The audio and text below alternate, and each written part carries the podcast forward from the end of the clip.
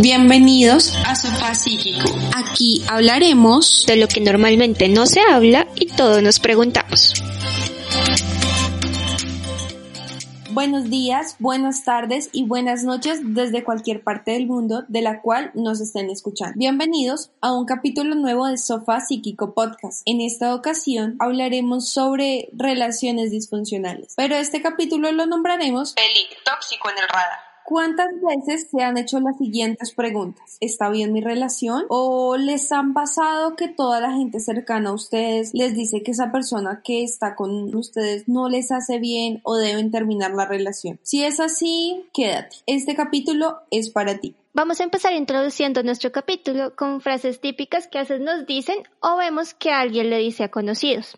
A medida que avancemos, vamos a comentar tres puntos importantes. Cómo identificarlos, cómo nos afectan y cómo deshacernos de él. En cuanto a las frases, son típicas. Yo confío en ti, pero no en él o en ella, porque esto y no tal cosa. Mándame una foto. Claro, yo siempre tengo la culpa de todo. Nunca tienes tiempo para mí. O me parece que estás haciendo mucho drama por el asunto. Yo estoy acá mal y tú ni te preocupas. Ya no me dedicas tiempo y pasas varias horas a la semana con esta persona. Desde que te hablas con Pepito, ya no hablamos tanto, ya ni salimos tanto. ¿Prefieres a tus amigos o a tu familia que a mí? Para que la relación sea tóxica, las situaciones que vamos a comentar deben estar presentes de manera habitual. Así que antes de etiquetar una relación como tóxica, hay que analizar bien lo que estamos comentando. Es así como las relaciones tóxicas son cualquier relación en la cual no se apoyan mutuamente, en donde hay conflicto y aparte de todo se busca minimizar una de las dos partes, donde hay competencia, falta de respeto y falta de cohesión. Deben tener en cuenta que estos cambios nunca son como un switch, como de un día para otro, sino que son paulatinos. Uno normalmente no se da cuenta de esas situaciones. La verdad, las va normalizando con el paso del tiempo. Para esto vamos a hablar de algunos signos o señales que nos puede decir que esta relación está siendo disfuncional o realmente tóxica.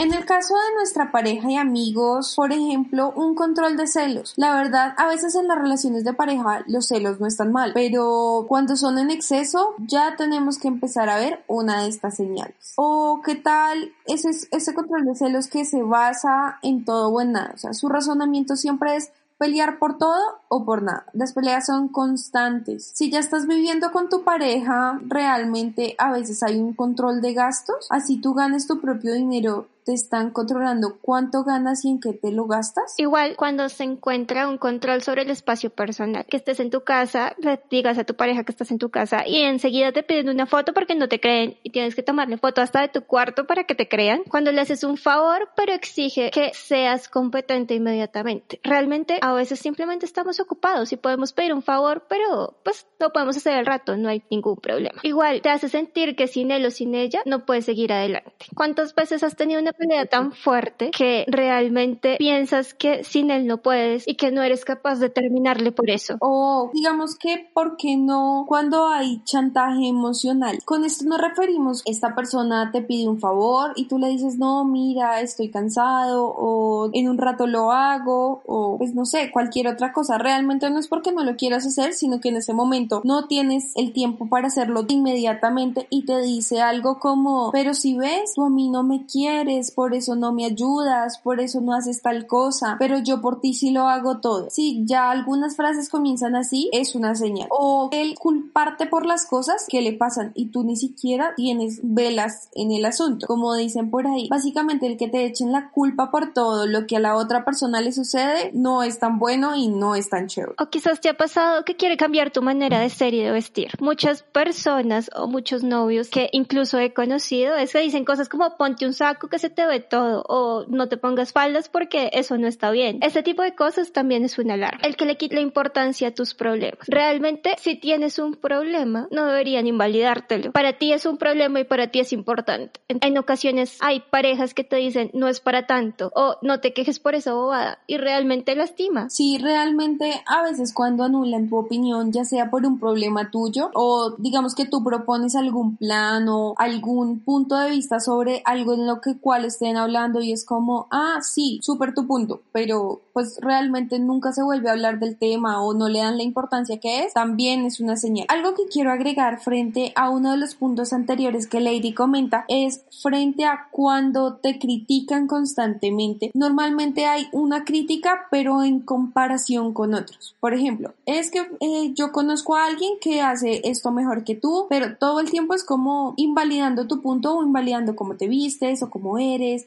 o quizás los talentos que tienes. Y recuerden que en las relaciones tóxicas, un integrante de la relación siempre va a presentar vulnerabilidad de manera psicológica y emocional, por lo cual es importante que estas dinámicas de pareja a veces son bastante peligrosas. Cuando hablamos de vulnerabilidad emocional es que son personas que normalmente, aunque pasen todas estas situaciones que nombramos anteriormente, nunca hagan o validar su punto o quizás que las respeten o quizás aman tanto a su pareja que dicen como no, está estresado, tuvo un mal día, va a cambiar su actitud y nunca la cambian y siguen como normalizando esas situaciones que se presentan.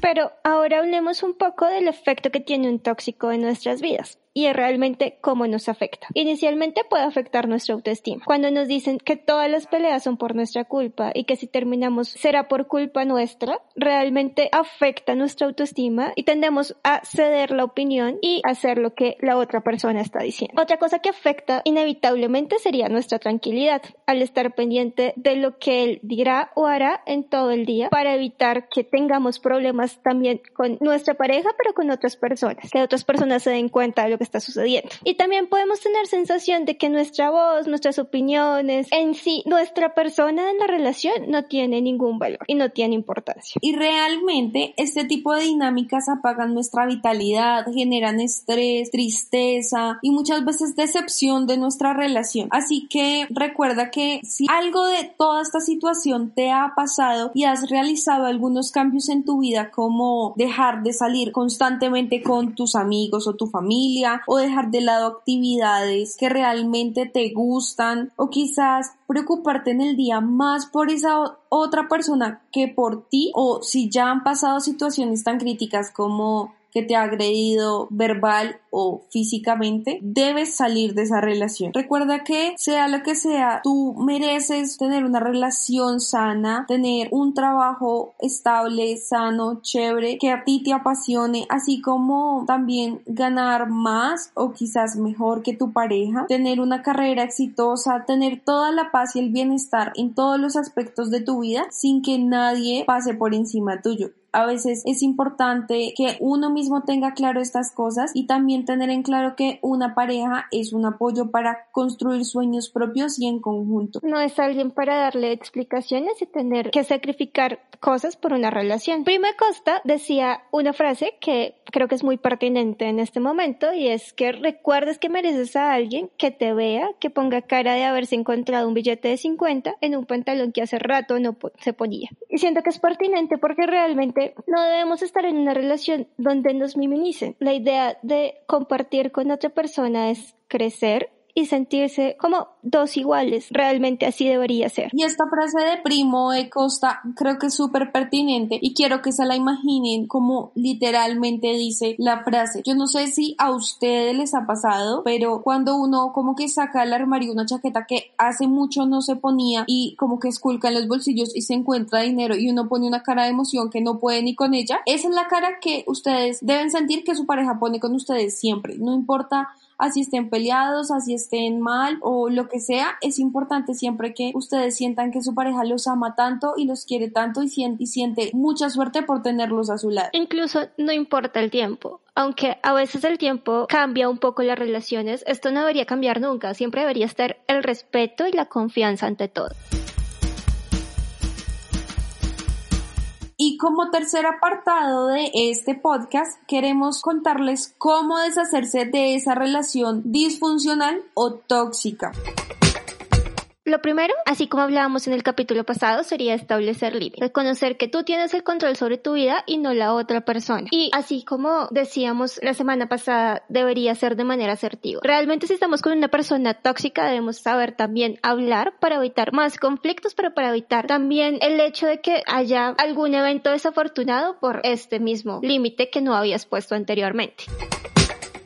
Asimismo, digamos que si la situación ha transgredido a un punto donde tú no la puedes controlar, no dudes en pedir ayuda con alguien de confianza, la cual sea una persona que te oriente en esta situación. En casos como que ya hayan pasado a extremos como la violencia física o verbal, una campaña de una fundación canadiense que nos llamó mucho la atención, en la cual su video publicitario hablaba sobre una señal de socorro invisible. En nuestro Instagram les postearemos cómo puede funcionar esa señal y cuál es la señal específica. Realmente nos pareció muy interesante la campaña para pedir ayuda sin que quizás tu agresor lo sepa. Total, y lo pueden saber personas cercanas a ti. Es importante que realmente personas que te pueden identificar y que no puedes decir cosas cuando estás frente a él con alguna señal, ya sepan qué está sucediendo y te puedan ayudar.